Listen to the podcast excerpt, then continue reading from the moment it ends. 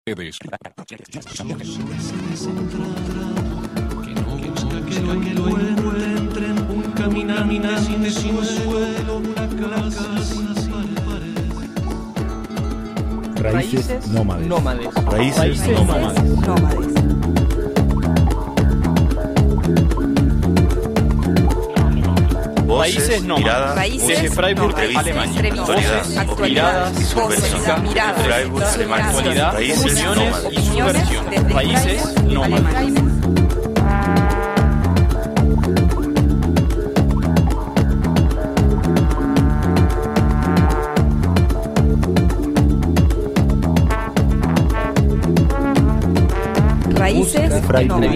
Voces, Actualidad, miradas, opiniones música, entrevistas, actualidad, Raíces opiniones subversiones. Alemania. Alemania. Raíces nómades. Raíces nómades. Raíces nómades. Raíces nómades. Raíces nómades.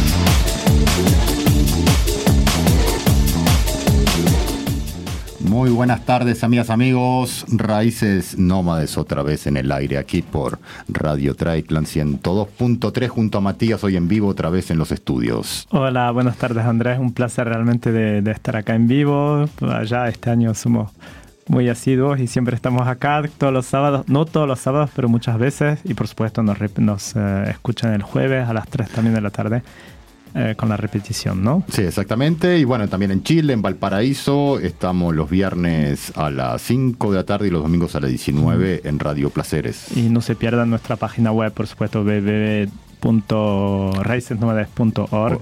Y están todos nuestros programas, o nos encuentran en Spotify, en eh, Google, en todas las, muchas plataformas y en el iVoox. Bueno, y hoy vamos a, un programa, va a ser una parte en vivo, eh, la segunda parte, digamos, y la primera parte vamos a estar eh, conversando, vamos, nos vamos a Chile, a Valdivia, vamos a estar conversando eh, una entrevista que hicimos durante la semana con Paz, con Meli, que es un integrante, uno el fundador de un, proye- un proyecto, un centro cultural que lamentablemente fue incendiado inten- intencionalmente el pasado 13 de enero y vamos a estar hablando sobre ese proyecto y los digamos, las organizaciones que integraban eh, esa, ese centro cultural. Esa va a ser la primera parte y después Matías en la segunda parte que vamos... Bueno, ya veremos eh, lo que nos toca, ¿no? Hay dos queda. temas que lo tenemos ardientes. Uno es eh, lo que pasa en Argentina, ¿no? O sea, Sí. la- lo- con mi ley, las leyes que aprobadas, no aprobadas. Y por supuesto, el tema mundial que, que ocupa todo el mundo, la situación en Gaza. Y bueno, nosotros en Alemania siempre esta particularidad acá de, de casi censura, de Mm. dificultad de expresar la solidaridad, solidaridad con el pueblo palestino. Así que bueno, entonces empezamos, Matías. Vamos, vamos. Vamos a encontrarnos con paz.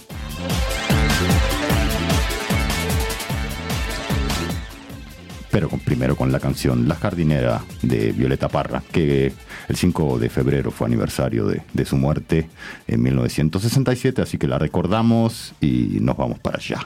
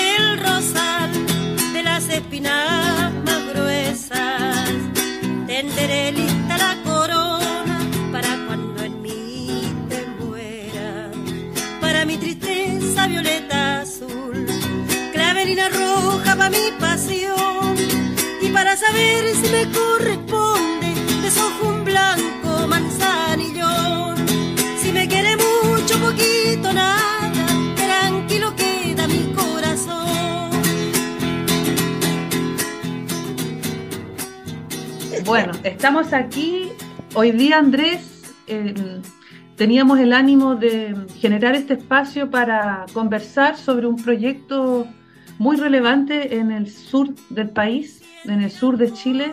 Estamos abordando, Chile ha estado en la noticia estos últimos días, los enormes incendios que, que acaban, acaban recién estos días con más de 100 personas fallecidas, entre esas también por otros motivos el expresidente de la República, Sebastián Piñera, eh, muerto el día 6 de febrero en un accidente en el lago Ranco. Y bueno, previo de eso también abordando las distintas temáticas que hoy día ocupan a Chile, eh, teníamos ganas hace tiempo con Andrés de, dar una mirada retrospectiva a lo que fue la casona 787 de Valdivia, un, una casona de la cual invitamos a Meli, su principal testigo, a conversarnos, a, a, darnos a conocer acá en Freiburg de qué se trató la casona del 787 que fue quemada intencionalmente eh, en la noche del, corrígeme la fecha.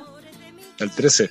El 13 de enero del año en curso. Eh, una pérdida total, un sitio heriazo. Hoy día, sí. Meli, aquí estamos eh, presentes, pendientes. Hemos estado pensando cómo, cómo colaborar, cómo, cómo apoyar también. Por eso estamos generando este espacio.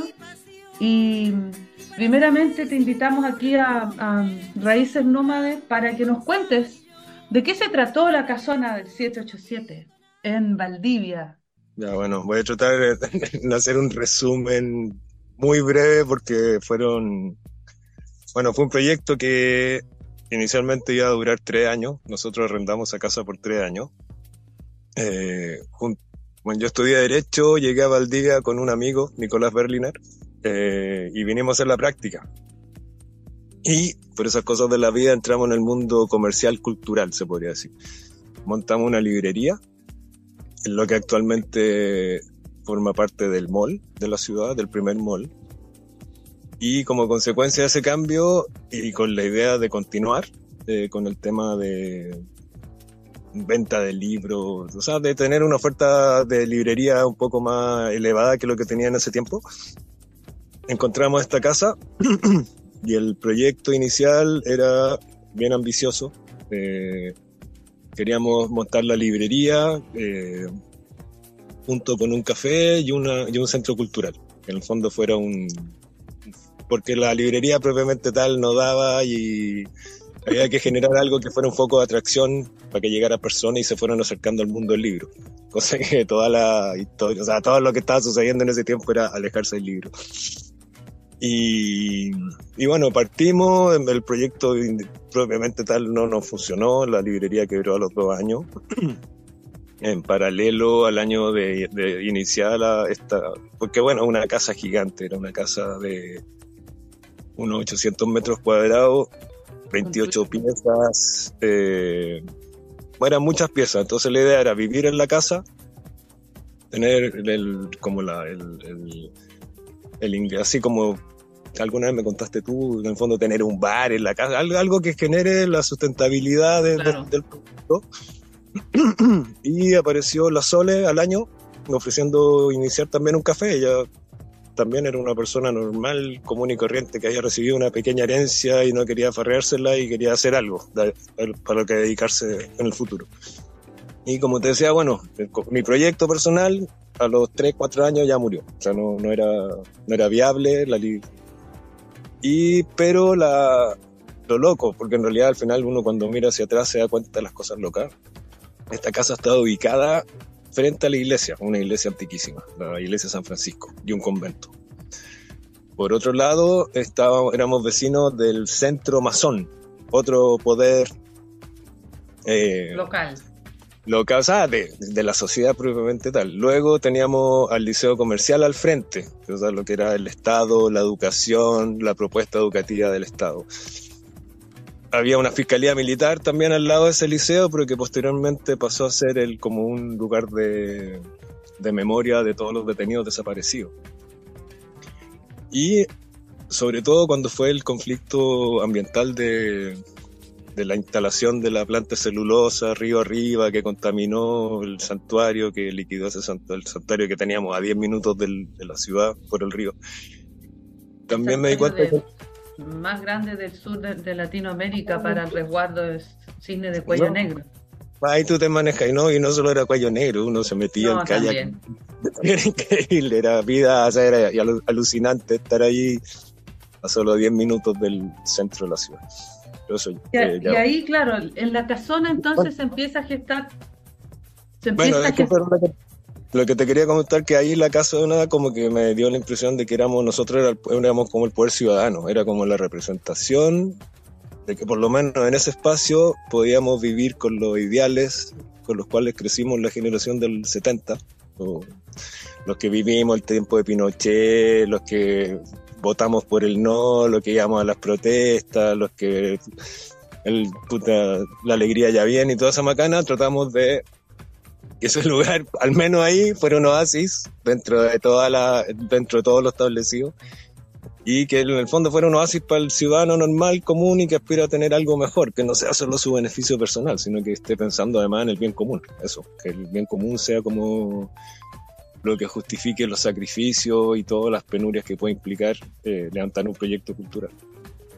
Bueno, y ahí se, se, se gestaron todas las, todas las asambleas ciudadanas y se volvió también muy conocido el espacio porque llegaba la ciudadanía de todas partes a encontrarse una vez a la semana a asambleas abiertas para ver cómo ir enfrentando la contaminación y el desastre del río Cruces, ¿no? Sí.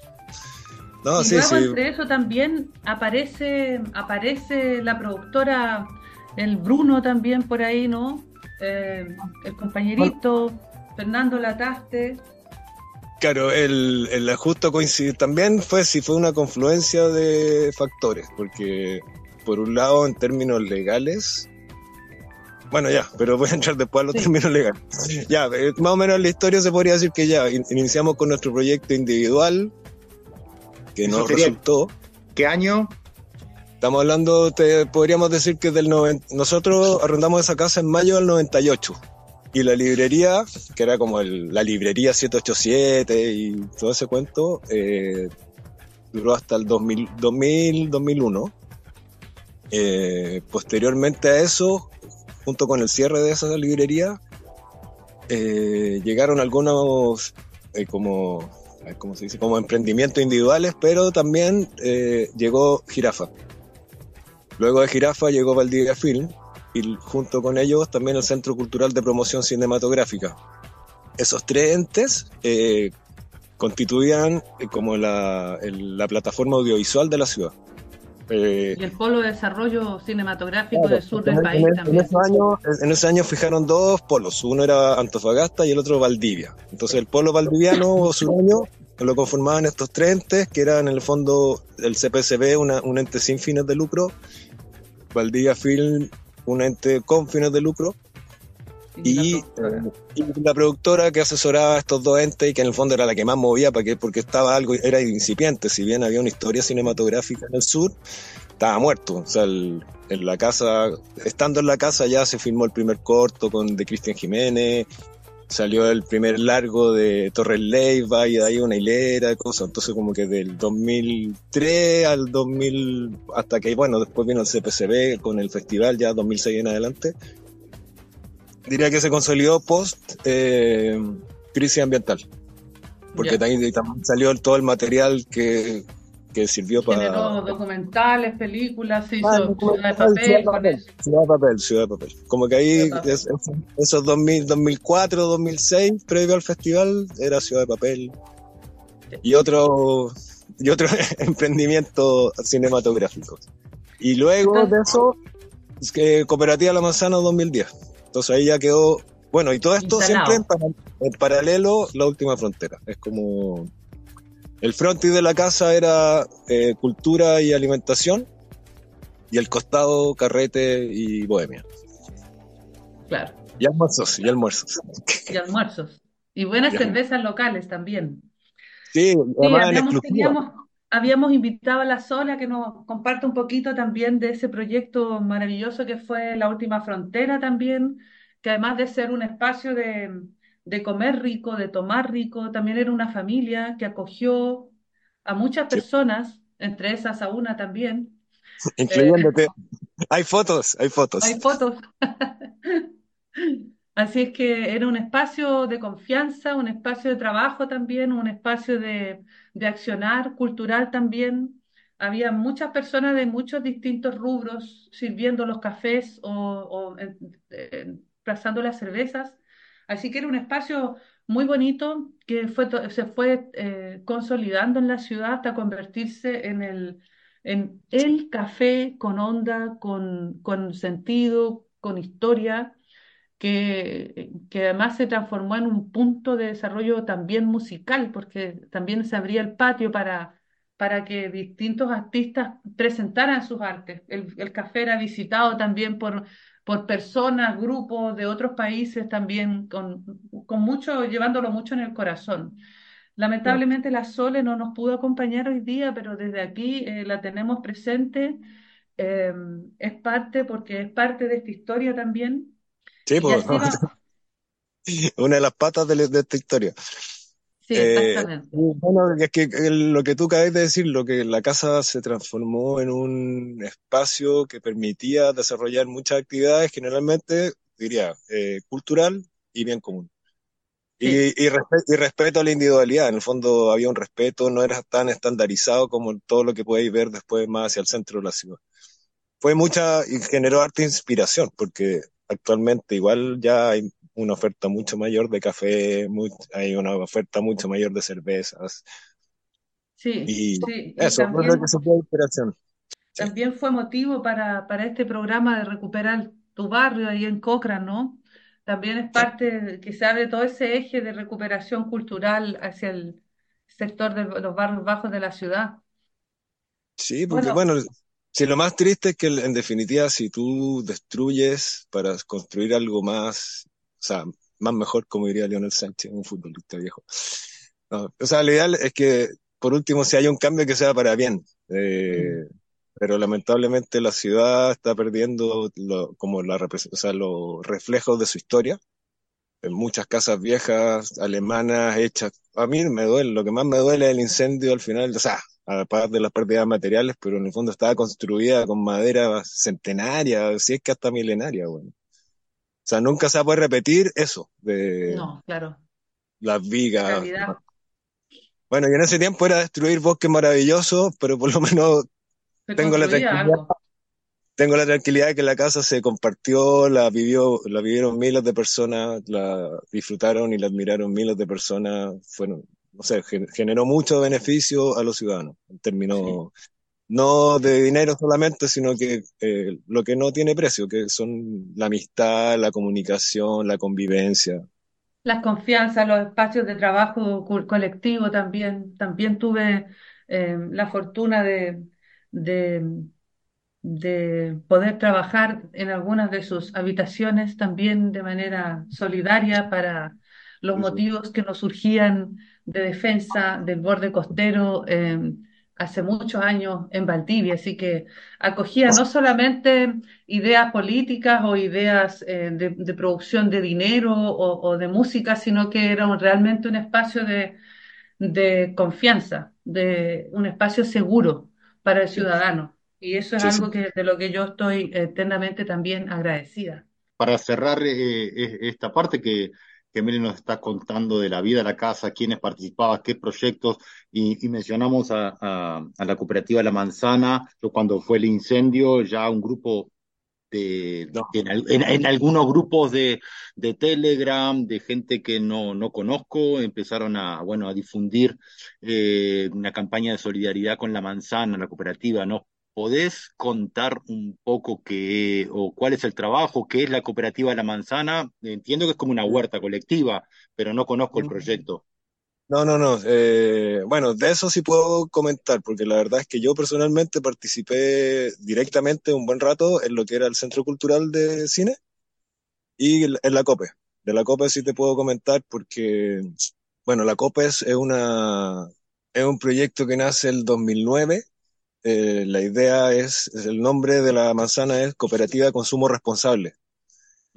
Son dos conceptos, o sea, es un concepto que traían amigos que venían de Europa, España, Alemania, eh, con la idea de generar una oferta alimentaria mm, eh, Que ahora ahora ya como tema, lo que es alimentación sana, ya es algo que está generalizado. O sea, YouTube está lleno de cosas, de, hay tiendas de alimentación sana.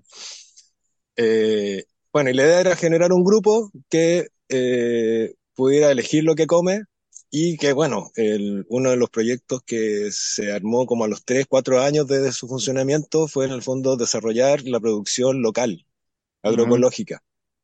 Ocurre que acá hay harta vida rural, la tierra es muy rica, quizás, no sé si tanto como Ucrania, pero por lo menos en, en temas forestales, eh, es increíble, o sea, los árboles crecen, te puedo... o sea, es verde, verde, verde. Y, bueno, y la manzana, el fuerte, bueno, al año la manzana ya estaba quebrada. Eh, por- porque estaba funcionando con un sistema estándar, que era con un gerente, todo como que es la típica cosa que cuando uno no le pone, como que todos se arman la idea y, y se pone a aplicar y no, bueno, la verdad es que el gerente se comió todos los recursos de la, de la, de la COPE y eso implicó que todos los que estábamos interesados, por lo menos un grupo, empezáramos a, a ¿cómo se llama?, a tratar de salvar el proyecto, porque queríamos que, que surgiera. Y eh, bueno, lo más firme de la COPE podría decir eso. Uno, que tenemos una buena selección de productos, no solo locales, sino que también el, café es colombiano, no es Chile, Chile no produce café. Pero empezó a tener mucha implicancia en lo que era la producción local, porque el tema que tenían los productores locales es que cultivaban, eh, producían, pero tenían rollo o problemas para la comercialización. Entonces, entonces la COPE se fue transformando poco a poco en un punto en el cual se les pagaba un precio justo, se colaboraba con la distribución de sus productos y nosotros podíamos, o sea, en el fondo hay muchas familias que vivían de esta producción local, o sea, como que fuimos organizando la, ya no tenía que ir a una feria todo el día, de repente quedarse con sus productos porque no los vendía, sino que acá nosotros llegamos al punto de planificar la producción para que ellos lo que produjeran lo vendieran y, y llegar a la familia de Valdivia. Y funcionó. ¿Cuán- No, funciona, funciona. Sí, de hecho, es mucho más lento que un bar, porque, por ejemplo, o sea, siendo un poco objetivo, el, el pic de la última frontera, así en términos de éxito y todo, ya, ya había pasado. Hasta la prepandemia iba todo bien, pero después, eh, octubrismo y pandemia ya fue, fueron años, los últimos años fueron bastante duros. Y en el caso de la COPE es algo que siempre, desde que lo tomamos los socios y lo empezamos a, gestionar los socios, siempre fue creciendo, nunca ha, ha bajado, nunca ha bajado, siempre ha ido creciendo lento, pero creciendo. Partimos con una persona contratada, ahora eran como 10 personas contratadas las que estaban trabajando y se generaban los recursos para poder eh, financiar eso. Además de todo el voluntariado y de toda la buena onda, o sea, el, en términos de ciudadanía, siento que la COPE es el proyecto que aglutina mejor. De hecho, ya no, está funcionando desde los, a los dos días del incendio ya está operativa porque había un compromiso de generar colaciones para un evento cultural. Eh, a la semana estábamos en una junta de vecinos, eh, distribuyendo lo que es la canasta, que es este producto estrella, eh, eh, agroecológico, que en el fondo de la canasta consiste en que tú pagas anticipadamente y por semana, cada semana se te hace una entrega de productos eh, cultivados en la zona. Eh, no solo en Valdivia, sino que en las cercanías de Valdivia también. Y bueno, y ahora estamos en una tienda, estamos en una tienda por dos meses que nos ofrecieron cerca de la casa como una cuadra y media y la COPE sigue en pie y sigue viva. Yo realmente quedo, o sea, me, me emociona es eso, eso. O sea, tuve el mismo día del incendio, ya habían 20 personas organizándose cómo iban a reaccionar a esta situación y las chicas han sido, el poder femenino ha sido increíble. Con colaboración del poder masculino, pero en general aquí el tema femenino, sin duda. Sin duda. Ay, acá también la Carten Coop también la llevan más bien mujeres que hombres. Los hombres acompañan Le y ponen la fuerza, ponen la fuerza, el sacrificio, arreglan el auto, manejan y esas cosas, pero las mujeres han sido increíbles. Todos los hechos lo condenaban. Las anécdotas y los recuerdos hablaban mal de él. Con los ojos enterrados en el piso, sufriendo las malas jugadas de su existencia, Ramiro recorrió las calles del barrio, la misma esquina con su mismo olor. Todos los hechos lo condenaban. Sin embargo, nadie hablaba de su soledad, de aquellos años en la cárcel, de las cosas que hizo y dejó de hacer, de su eterna mala suerte. Parado en la esquina, Ramiro respondió las preguntas que jamás le hicieron. Después de todo, Su único premio era la vejez, la misma recompensa que recibió su padre Carmelo, la misma recompensa que de seguro recibiría su hijo Rafael. Es una noche de mayo de 1970. Ramiro sigue en la esquina, solo como siempre. A tu escuela llegué sin entender por qué llegaba. En tus salones encuentro mil caminos y encrucijadas. Y aprendo mucho y no aprendo nada.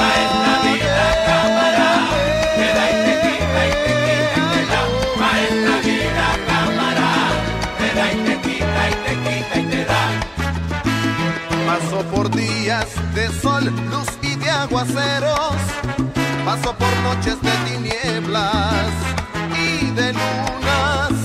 Paso afirmando, paso negando, paso con dudas, entre risas y amarguras, buscando el porqué y el cuándo.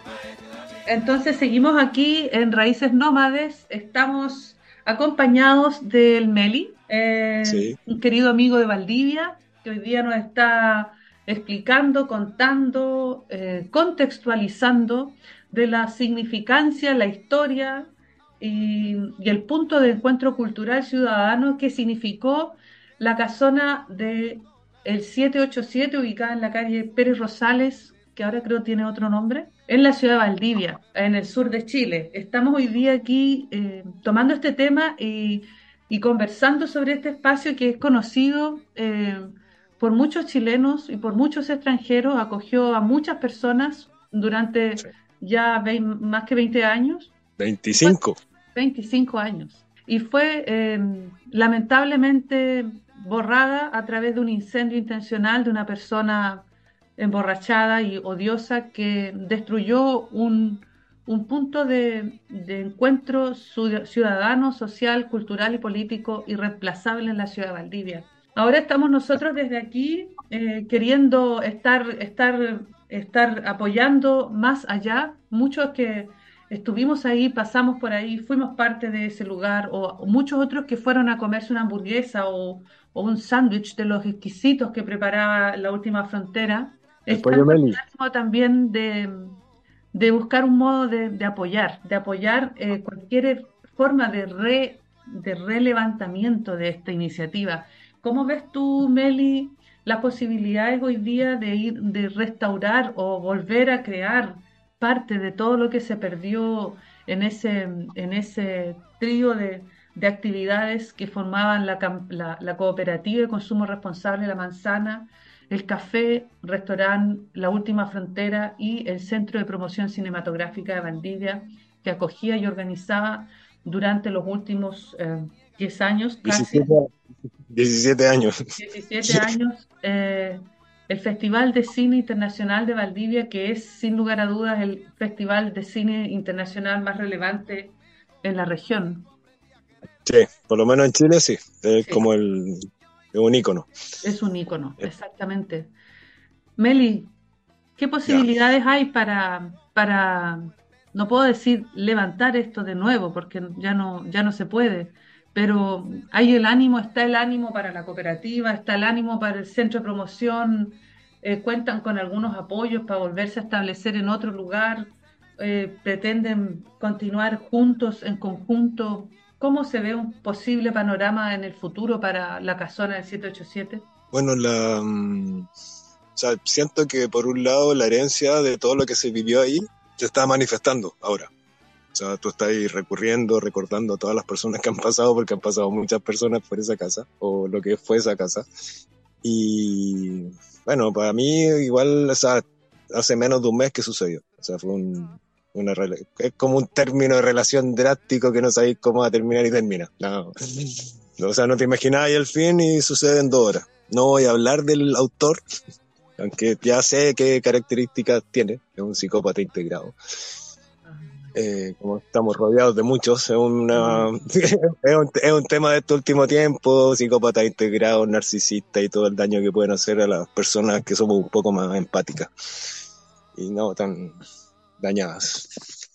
Eh, bueno, el CEPES, como te puedo contar, sigo como testigo, porque en realidad la verdad es que desde la pandemia y que me vine a vivir acá a la Valdivia Profunda y dejé de vivir en el interior de la casa, o sea, lo cual me salvó porque veo las llamas y me imaginaba ahí adentro y probablemente no estaría hablando Muerto, con claro. ustedes, no viendo ahí, estaría rostizado, rostizado y muerto como nuestro expresidente. Mira, la, el CPCB hace uno, o sea, lo que yo veo así como con posibilidades de continuar en términos de gestión es lo que está sucediendo ahora, que es el Centro Cultural de Promoción Cinematográfica y la cooperativa, que son más que bien eh, organizaciones colectivas que facilitan un poco la, o sea, la gestión y la recepción de ayuda y las redes también de apoyo. En el caso de la última no tengo claro porque la verdad es que de- a la Sole no la veo desde el día que fui a despedir el lugar. Yo personalmente con un grupo y ella incluía el 18 de enero. Luego de eso el terreno volvió a manos de los dueños, que, eran, que son una sucesión de unas 20 personas, de gente valdiviana, antigua, muchos de ellos con bastantes recursos, de, tierras, casas, trabajos, eh, no sé. Entonces, en términos reales, recuperar el lugar y que era uno de los sueños de las primeras reacciones de los primeros días, yo lo veo bastante difícil. O sea, lo más cercano podría ser rescatar o apoyar al centro cultural porque ellos recibieron una, hace unos años recibieron una, una donación, un comodato, un préstamo de un, de un inmueble antiguo que reúne bastantes características de la casona, porque la casona está en el centro de la ciudad, tiene una superficie de mil metros cuadrados, es un, es un pedazo de terreno. Y el, y el CPCB tuvo la fortuna por la gestión de, del Toño Ruistal, y yo, del Fernando Lataste y otros, eh, consiguieron de bienes nacionales el préstamo de un inmueble que está a unas 10 cuadras del- de la casa del 7, en el cual está proyectado establecer las oficinas del CPCB y además montar un cine, un cine de barrio, como para unas 100 personas. Mira, Y bastante, y bastante pituco. O sea, en el fondo lo que, lo único que está ocurriendo es que nosotros el 787 lo levantamos a pulso y partimos con lo que fuera y a poco lo fuimos mejorando. claro. Ellos, ellos en base a esta experiencia probablemente están esperando que la cosa esté armada y ahí recién entonces están buscando, ya hay un proyecto para el diseño del lugar que se, que se estaba gestionando el año pasado en conjunto con la UACH y después vendrá el de tema Chile. más- Sí, sí, la UACH es la Universidad Austral de Chile. Ojalá que continúe porque están las finanzas tan malas también. Está a punto de quebrar la universidad también, pero bueno, Bueno, ya, pero que en Chile están todos quebrados. sí, eso se Sí, sí. comparte. La ciudad de No, Valdivia bueno. no se espera nada, o hay algo de No, no, no, no, no voy a apelar a la institucionalidad porque en rigor también debo reconocer que mucha, esa gran parte de que, el- que la casa se mantuviera, porque yo en realidad era el señor Barriga de la casa. Yo arrendé todo el proyecto primero y bueno, el proyecto no funcionó y después la idea fue eh, yo arrendaba y subarrendaba. Claro. Y con lo que si había un margen era lo que iba a ser mi utilidad con lo que iba a vivir y el resto era pagar el arriendo. Entonces lo que quería comentar es que muchos tiempos de arriendo, de hecho incluso en la pandemia, eh, fue gracias a que el Centro Cultural recibe el apoyo estatal. Y bueno, y la COPE, eh, la COPE, como te comentaba, eh, se ha, re- se ha muy rápidamente reaccionado y bueno, ellos serían como los más, eh, con más necesidad de recursos para poder eh, consolidarse, tener un lugar y seguir funcionando en la lógica tienda, porque también ahora en este último tiempo se ha desarrollado mucho la onda web, entonces también hay que potenciar ese tema. Sí, Eso es mucho, lo rico de la COPE es que es más versátil, o sea, podía ocupar la casa de un, de un socio, eh, Claro. hay formas de organizarse y salir adelante igual. yo creo que sí, eso está generando bastante interés por acá en Freiburgo. Como te decía Andrés, acá está la, la cooperativa Gartenkorb, que hace ese trabajo, ¿no? Y entonces son, son iniciativas hermanas y hay personas acá también súper interesadas en apoyar esta iniciativa ya. Por eso estamos haciendo este esfuerzo de conectarte, de abordar este tema, de hacerle un espacio en, en la radio, en nuestro programa que se emite todos los sábados a las 4 de la tarde. Eh, dentro de todo el panorama político internacional que solemos abordar, eh, nos hacemos este espacio también en la convocatoria a la, a la gente que está aquí en Freiburgo y en las cercanías para que se acerquen el 17 de febrero. Vamos a realizar, Andrés por ahí nos va a dar más detalles para ir cerrando ya este encuentro. Vamos a realizar un bar solidario para buscar eh, generar aportes a, a lo que, a lo que se pueda requerir. Eh, bueno, sabemos que no es, no va a ser nada eh, muy relevante quizás, pero bueno, vamos sumando granitos y, y eso es lo que nos motiva hoy día de, de generar este espacio. Andrés, ¿querías comentar un poco más sobre lo que pretendemos hacer el 17 de febrero? Exactamente, efectivamente, claro, eh, que acá también en, yo vivo en una casa colectiva y hay, hubo, hay un compañero de casa que, que, que estuvo en la manzana, Sven, y, eh, y Sven trabaja en el, en la huerta colectiva, en el Garten Copa aquí, bueno, y conversando con, con él, eh, llegamos también un poco a la idea de, de, de intentar colaborar eh, con un poco desde aquí. Intenta- viendo también, la cooperativa también tiene como 300 socios, entonces ver por ese lado también eh, el apoyo de la cooperativa de aquí de Friburgo y, y bueno, tratar de, de apoyar a los compañeros de allá. Eh, la idea sería el sábado 17, eh, eh, aquí en Luftschloss, se llama el proyecto Castillo en el Aire, Luft, Luftschloss, que queda en. Arne, Tor- Arne Torgersen 24, aquí en la ciudad de, de, de Friburgo. Ya esto, ya esta semana, a ver si tenemos pronto el flyer y ya, y ya vamos a entrar a, a hacer la, la difusión de, de este evento para buscar fondos también para, para, bueno, para lo- los colectivos que, que se vieron perjudicados por, por el incendio. Ese es un poco el plan. Súper bien, súper bien. Bueno, de hecho, comentar que lo- nuestra gerenta actual es una ex eh, habitante de Freiburg, Dayana Rohrbach. No, Buenos sí, saludos eh, desde Freiburgo. bueno, yo, en tu nombre, en tu nombre cuando la, la, la voy a ver pronto. Eh, no, sí, ha habido mucha, la COPE eh, también ha recibido muchos, o sea, varios voluntarios alemanes. Buenísimo. O sea, ha sido bonito también ese, y es que, y fue un contacto de la Llana, pese a que la Llana estuvo, volvió a Alemania, estuvo viviendo varios años, eh, mientras su pareja hacía un doctorado y ella criaba a su, a su hijo. El intercambio con Alemania ha sido súper interesante. Eh, creo que también para ellos es súper bonito descubrir que existe todavía la humanidad y que existen eh, instituciones, porque la verdad es que ya es una institución, tiene, cumplimos con todas las normas legales para ser una institución, y, pero en la cual hay principios de colaboración. Yo, oye, todo lo que sea, todo sirve, incluso aunque no haya dinero, el hecho de saber que hay personas que, que no sé, que tiene tienen buena onda con, el- con estos proyectos, está súper bien, súper bien. Eh, muy gratificante. Ya, bueno, Eh, entonces vamos cerrando. Meli, te ya, agradecemos un montón este tiempo. Eh, muchas gracias, que tengan buen tiempo por allá, que vaya avanzando Excelente. todo. Y vamos a estar pendientes el 17 de febrero. Cómo, cómo nos está yendo, chicos, los invitamos a todos a esa actividad en el Luftschloss, ya conocido. Vamos a estar tirando entonces los flyers dentro de estos días. Andrés, Excelente. un saludo Bueno. grande. Dale, un abrazo, Meli, gracias por, por el tiempo, che, vamos arriba. Oye, cuando quieras, si ahora tengo harto tiempo, no te preocupes. Buenísimo. Raíces. Raíces nómades. Raíces nómades. Raíces nómades. Raíces nómades. Que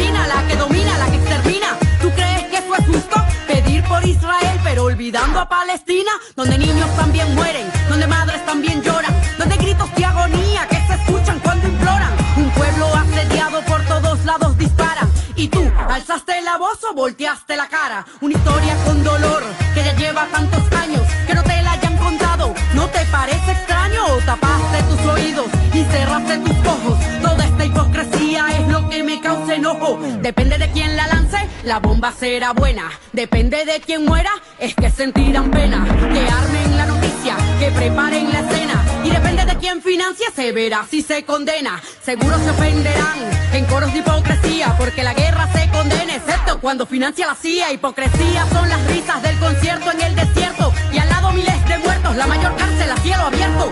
No es autodefensa, es sed de venganza. Con los de animales humanos justifican la matanza, promueven mentiras para que aumente la ira. Los pueblos se enfrentan, el imperio conspira.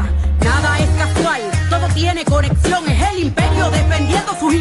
en esa región. Y yo me pregunto, ¿dónde está Naciones Unidas? Haciendo algo real para que se respete la vida, que cesen los bombardeos en escuelas y hospitales. ¿Dónde están los organismos internacionales? Intentes confundir, yo también creo en Dios. Y ante la injusticia espera que alcemos la voz. Y en el Hijo de Dios, que curó en el día de reposo. El que siempre hizo el bien, el que también sanó a leprosos. Al que hizo milagro, lo señalaron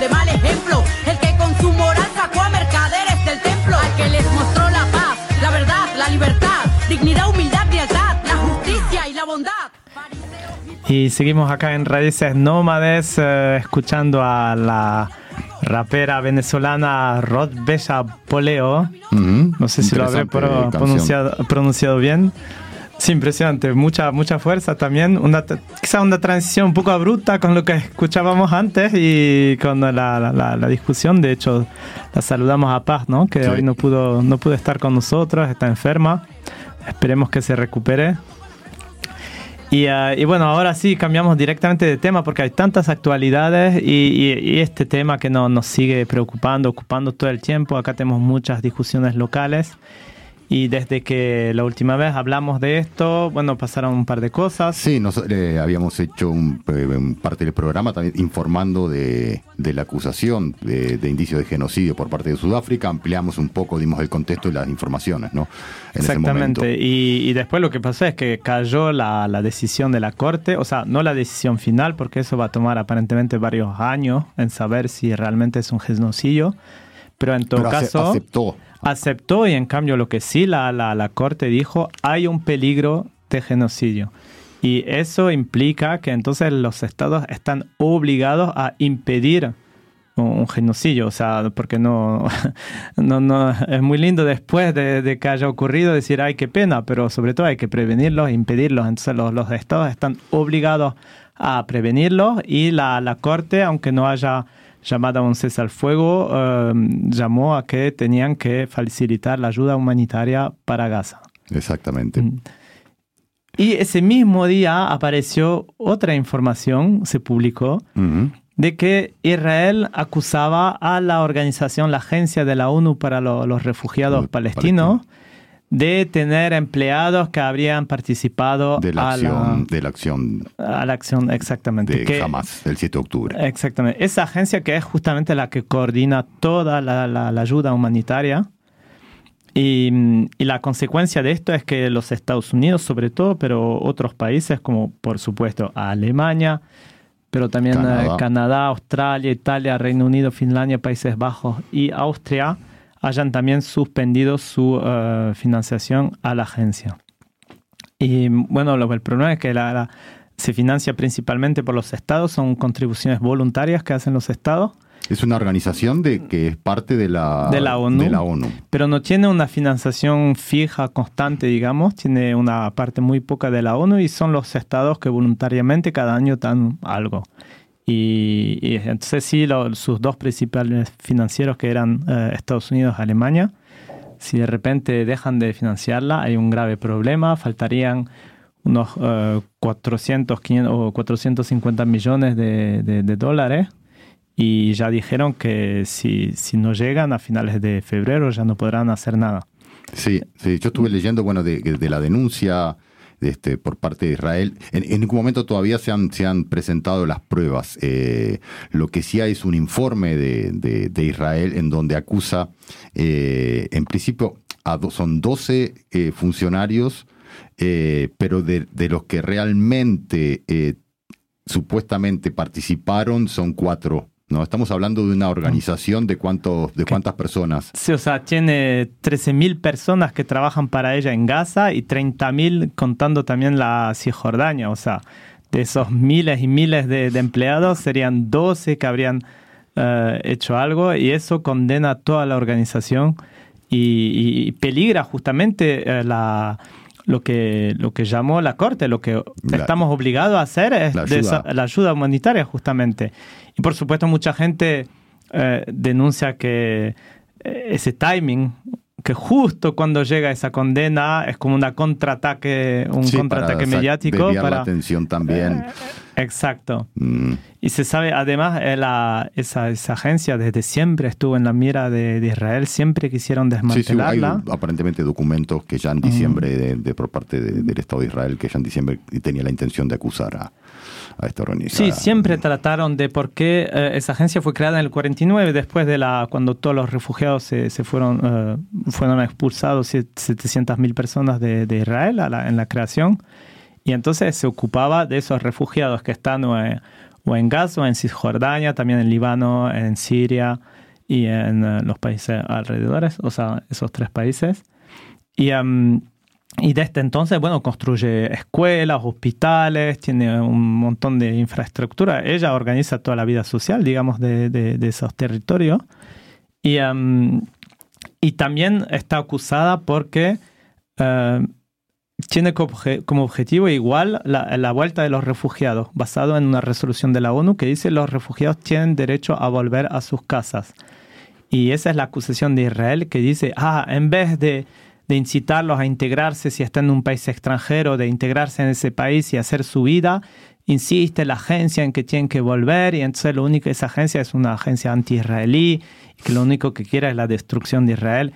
Es una acusación constante desde hace decenas de años contra, contra esa agencia. Entonces Israel siempre quiso suprimirla y, y trata de hacer todo lo posible para... Sí, ahora también Israel está un poco jugando, jugando con fuego, porque por un lado, lo que decía, eh, está la, la, eh, solicitud, bueno, la- el pedido también de, de la Corte de- del paso de ayuda humanitaria y, y ahora enseguida lo que se ha afectado es, es la organización que provee de, de la ayuda humanitaria para para Gaza y, y- y al no tenerla está llevando a una, una situación también de indicios de genocidio porque no, no, no tienen eh, los, la ayuda, los alimentos, ni medicamentos, ni, o sea, y se está condenando a, a, a una hambruna. Yo estaba leyendo eh, la agencia de, de la ONU para los refugiados palestinos recordó que la última vez que se le permitió entregar suministros en el norte y el centro de Gaza fue el 23 de enero, ¿no? Y está es- su responsable, Philippe Lazzarini, aseguró que la población del norte del territorio está al borde también de la hambruna. Entonces ya no será solamente Israel responsable del genocidio, pero serán todos los cómplices. Eh, Estados Unidos, Alemania serán cómplices del genocidio. Se, en- sí, se le podría acusar en el caso de que eh, efectivamente eh, haya una resolución y condene a eh, condene por genocidio al, al Estado de Israel, pero eso va algo que va, va a demorar y no y no se sabrá. Lo concreto es que ahora la situación es absolutamente dramática. Y en todo caso, un pequeño llamado, o sea, se puede dar también donaciones a la agencia directamente, o sea, ellos recolectan fondos de privado, aunque, bueno, la mayor parte viene de los estados, pero visto la situación sí. ahora, y se pueden dar donaciones, cada uno puede ir a la página de internet y hacer donaciones a la agencia. Sí, bueno, y por otro lado, bueno, ahora está la situación del ataque al sur, a, a Rafah, que es, es, es en la frontera con, con, con Egipto, en donde hay más de un millón trescientos mil, eh, personas, que gran parte, la- un millón desplazados, y ya han habido bom- bombardeos, han muerto, han muerto civiles, han muerto niños, y por un lado también incluso eh, est- Estados Unidos está pidiéndole a Israel que por favor eh, no, no, no haga una incursión por tierra porque eso puede ser un, una carnicería, ¿no? Una, algún acto de barbarie, ¿no? Sí, la verdad no estamos un poco acá sin, sin palabras frente a eso siempre. Lo único que nos queda es manifestar, como lo hicimos ahora, hoy a las tres, cada dos semanas hay manifestaciones acá.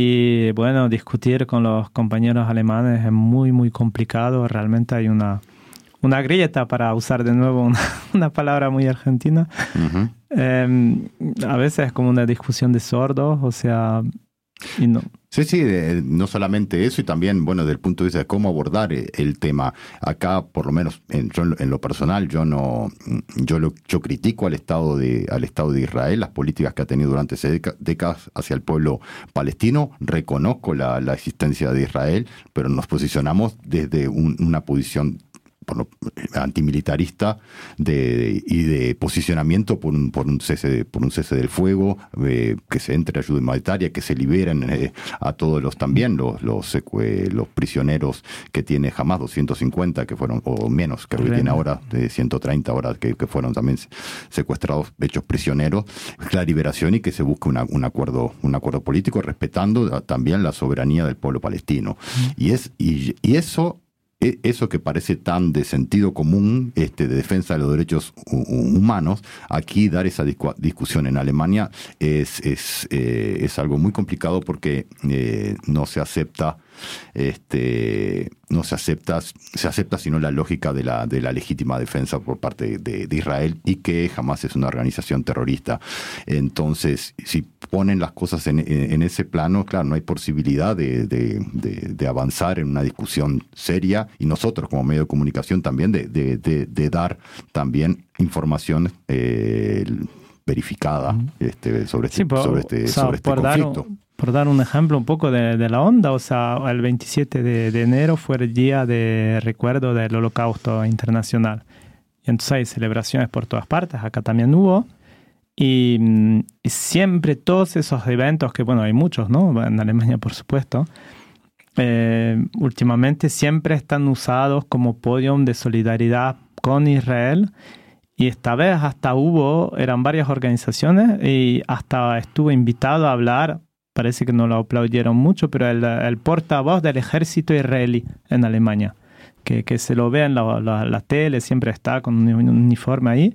Y estuvo en Freiburg y habló en un evento de recuerdo al holocausto, o sea, un portavoz de un ejército acusado de genocidio y que una corta reconoció. o de crímenes de guerra sí, sí, ¿no? Sí, por lo menos eso seguro, eso eh, ya los crímenes de guerra están seguros. Por decir la onda acá, o sea, y eh, se mezcla todo y bueno, entonces es todo muy emocional y es muy difícil hablar, ¿no? Sí, exactamente. y, mm, y bueno, vamos a ver qué, qué es lo que pasa en, la- en la- en las próximas semanas. ¿eh? Por un lado, el, hubo un intento de acercamiento para establecer una tregua y, y posibilitar también el paso de ayuda humanitaria.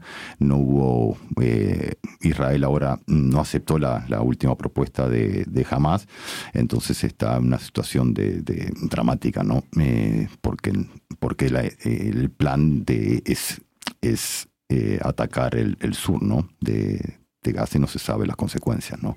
Entonces veremos a ver qué, qué, qué pasa, ¿no? Eso veremos acá. Y am, bueno, también teníamos muchos temas, pero creo que, que ahora ya no nos dará, ¿no? Para comentar, vos querías comentar un poco. No, que bueno, Ah, no, Andrés. no, sí, en algún momento eh, en las próximas semanas eh, hablar de Argentina porque está siendo muy muy interesante, digamos, mirándolo a veces, claro, desde afuera el, el- proceso político, desde la asunción de Milei, pero la situación de- del país eh, es casi de, de- una emergencia. Eh, ha fracasado el gobierno de Milei en, en la, sus, digamos, en la presentación de, su propuesta Omnibus, que le llaman el proyecto Omnibus, que, que- que incluía 600 modificaciones, que, que, bueno, que desregulaba el país, la economía del país, entre tantas otras cosas, pero que no logró la, la, la mayoría. Es una derrota en el Parlamento, la, ley se retiró y ahora justamente estaba mi ley en Israel. eh, y bueno, ahora se va a haber un cambio de rumbo o vamos a, hay que ver cuál va a ser la el accionar político de, después de esta derrota de, de Milei en el, en, el, en el Parlamento, porque el tipo termina acusando a sus socios, más o menos, eh, los, acusándolo de delincuentes, de ladrones, eh, a los gobernadores, a los diputados que no, eh, no aprobaron su ley, ¿no? Porque él no quería negociar, ¿no? Entonces ni siquiera la posición ahora es condenada. eh, sacó ahora mi ley un, un afiche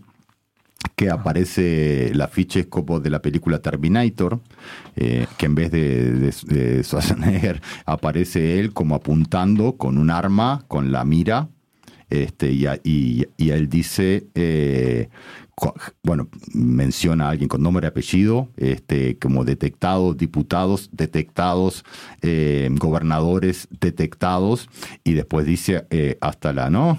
Ah, eh, ¿Cómo dice? Hasta la, hasta la baby, ¿cómo es la, la frase? Ah, hasta la vista, baby. hasta la vista Hasta la baby, ¿no? Y ahí es que dispara, ¿no? O sea, se- se- bueno, hay, hay gente que ya está, lo está tomando como, como un acto de incitación al odio, eh, porque la gente, bueno, los que han sido directamente mencionados, y bueno, nunca se sabe cuál va a ser reacción de gente que está muy fanatizada y apoyando a Javier Milei, este, el tipo está, está tensando y polarizando la situación social. Está bastante, o sea, sacado el tipo, ¿no? Por otro Pero eh, también igual hay que mencionar que hubo marchas monstruosas, ¿no? sí, Una- sí, un una- paro, este, se mo- movilizaron en las calles más de un y, millón y, y medio de eso personas. hace que ¿no? el Parlamento, bueno, igual no le votó porque los, los- los diputados, los electos son una que unos panqueques que se cambian todos los días de, de dirección. Uno de los ejemplos es Daniel Scioli, por ejemplo, que fue candidato del peronismo hace, no la, eh, la última vez, la penúltima vez contra Macri, que perdió, Ujú. o sea, del peronismo, y, y ahora entró en el gobierno de Milei por decir cómo los políticos cambian muy rápidamente de, de bando según por dónde va el viento. Por eso la movilización popular es muy importante porque justamente los presiona para que no se vendan tan, tan fácilmente al, al gobernante. Bueno, bueno, casi nos tenemos que estar yendo, se nos va y capaz que está el compañero griego ya, ya en la puerta esperando para, para hacer su, su programa. Y, y nada, tenemos varias cosas pendientes que a ver si, si en, las próximos, en las próximas semanas eh, nos ponemos al día con estas temáticas con respecto a lo de Argentina, a ver si podemos hacer conexión con periodistas que están desde allí y, y poder, digamos, eh, informarnos o informar este, y analizar cuál es la situación en Argentina. Y nos despedimos entonces con una canción de Jorge Soldera que se hizo muy viral últimamente, justamente mencionando al presidente argentino. Bueno, hasta la semana que viene. Chau, Hasta la Matías. próxima, Hasta la próxima, chao. Che, mi ley, mira que la ley se mira y no se toca. Y todo lo conseguido no es poca cosa. No me hagas cantar de nuevo la querida marcha de la bronca. Che, mi ley, no rifes este país porque ya lo hicieron. Nada de lo que deba ser estatal permanecerá en manos del Estado. Pégate una leída al Martín Fierro. Mira que Messi hay uno solo, no creas cuentos. Somos argentinos y ya juramos desde chiquitos por gloria morir. Y ya pasaron por este circo payasos que nos hicieron sufrir. Mira que el pueblo canta muy fuerte y te puede aturdir. Pensalo bien. Olvides lo que Dios le entregó a Moisés. La esclavitud en este algoritmo hoy no funciona bien. Mira que el cerebro es ciego si no tiene para comer. Por favor, cambia los lentes por unos que puedas ver mejor. Para mirar lo que tenés alrededor. Somos castas, somos el pueblo, somos la voz.